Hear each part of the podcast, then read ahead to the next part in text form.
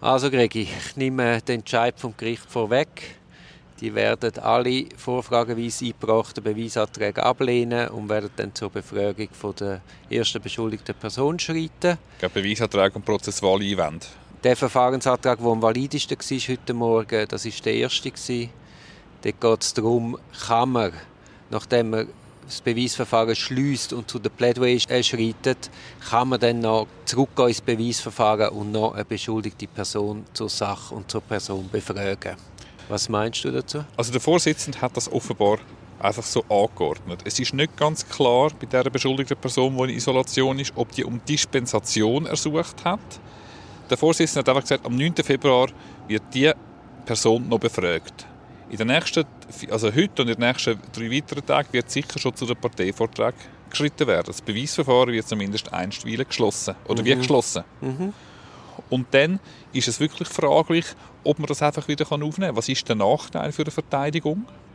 Ja, du plädierst, obwohl du das ganze Beweisverfahren nicht kennst. Und das ist ja auch der, Vorwurf sie hat die Staatsanwaltschaft, dass sie Anklage erhoben hat, obwohl man nicht alle Akten kennt hat heute Morgen. Dort sind wir zwei, oder ich kann glaube auch für dich reden, sind wir der Meinung, das ist so zulässig. Aber beim Gericht geht es natürlich nicht mehr. Also bevor man zu der Plädoyer schreitet, muss man nun mal einfach alle Fakten kennen, die einem vorgeworfen werden. Und dazu gehört halt auch Befragung von Mitbeschuldigten. Genau. Jetzt kann man mal einfach sagen, pragmatisch kann man sagen, besondere Umstände erfordern besondere Massnahmen. Ich mache jetzt mal, äh, spiele jetzt mal äh, den Counterpart. Äh, wir haben eine Pandemiesituation, wir haben sehr viele Beschuldigte, wir haben eine grosse logistische Herausforderung. Kann man sagen, ist das gültig, das Argument? Natürlich nicht. Natürlich nicht. Also es ist ein bisschen, ich meine, in der Schweiz wird es Gültigkeit haben, weil man so meint, die StPO, das sind so lustige Spielregeln, wo man sich so punktuell nicht muss daran halten muss. Das hat ja einen Grund und ist äh, auch wieder eine Errungenschaft aus der Geschichte. Und das ist nicht einfach eine lustige Spielregel, sondern das ist zum Schutz von jedem von uns. Gerade der, der die Spielregeln macht, nämlich der Stab, müsste sich auch an die halten. Und es ist ein komisches Staatsverständnis, wie man derzeit in der Schweiz mit der StPO umgeht. Genau, also einfach nochmal, um das richtig einzuordnen. Ein Beweisverfahren muss abgeschlossen sein, bevor die Verteidigung dazu kann Stellung nehmen kann. Es gibt nicht eine einstweilige Stellungnahme oder eine Zwischenstellungnahme oder eine Zwischenverteidigung. Das ist der Anspruch der Verteidigung nach abgeschlossenem Beweisverfahren, nachdem die Staatsanwaltschaft ihre Anklageschrift begründet hat und verteidigt hat, können selber zur Verteidigung zu greifen it's the law, könnte man sagen. Und der Vorsitzende hat sich fast ein bisschen selber ein Bein gestellt. Er hat nämlich einleitend, wo er das ganze Verfahren erklärt hat, glaube drei oder viermal gesagt, so sieht das Gesetz vor.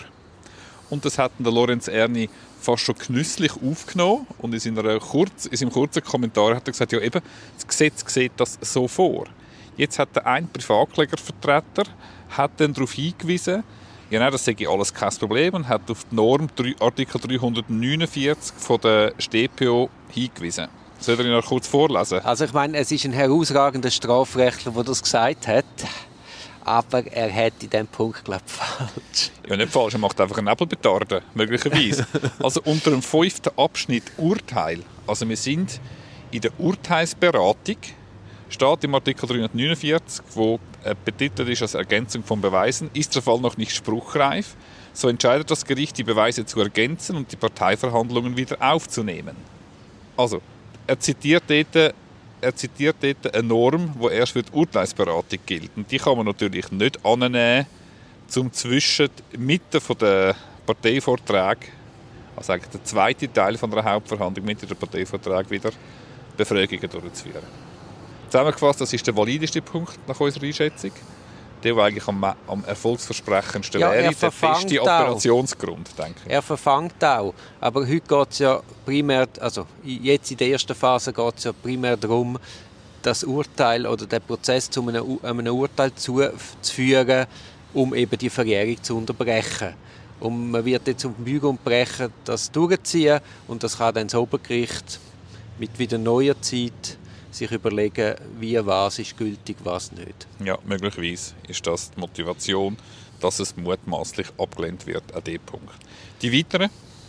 ja, es, sind? Äh, es sind alles gute Gründe, aber schlussendlich, wenn man die Praxis kennt und wir haben ja nicht die Formstrenge, äh, die, die werden äh, vom Tisch gewischt. Ja, ja. Wenn man die Praxis vom Kanton Zürich kennt, die Praxis vom Bezirksgericht Zürich und nachher noch die Praxis von der 9. Abteilung, dann sind wir, glaube ich, kein Wahrsager, wenn wir sagen, am Viertel ab 4 schreitet wie das Beweisverfahren eröffnet mit der Befragung von Herrn Pierin Vinzenz.